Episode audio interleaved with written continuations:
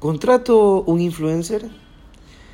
Si bien los influencers poseen un alto grado de credibilidad y de influencia en muchos medios, tenemos que analizar si nuestra marca necesita en este momento contar con el servicio de alguno o algunos de ellos. Ayer por la noche conversaba con un amigo, me decía que está emprendiendo un negocio. Le habían comentado sobre la importancia de los influencers para las marcas, ya sea en activaciones o en pequeños mensajes difundidos por redes sociales.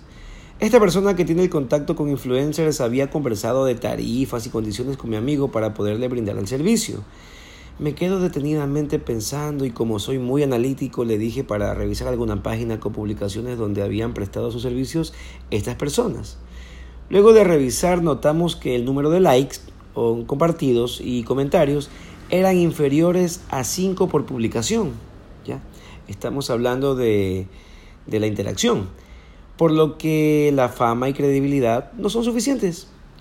Si el mensaje no es claro, si no es el influencer correcto para ese segmento de mercado y si no existe la debida promoción, refiriéndonos a medios digitales en este caso, concluí que no había el engagement esperado, por lo tanto no sería una inversión correcta. Existen otros tipos de canales de comunicación y métodos más efectivos en estos casos. Con este podcast no quiero demostrar que los influencers no son efectivos, sino que en muchas ocasiones nos dejamos llevar por su número de seguidores o por su fama en ciertos medios de comunicación. No analizamos a fondo su perfil.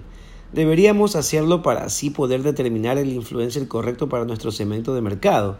Si no tenemos un presupuesto alto para invertir en comunicación corporativa, lo correcto es recurrir a otros canales de comunicación de menos costo, de rápida respuesta y de alto impacto.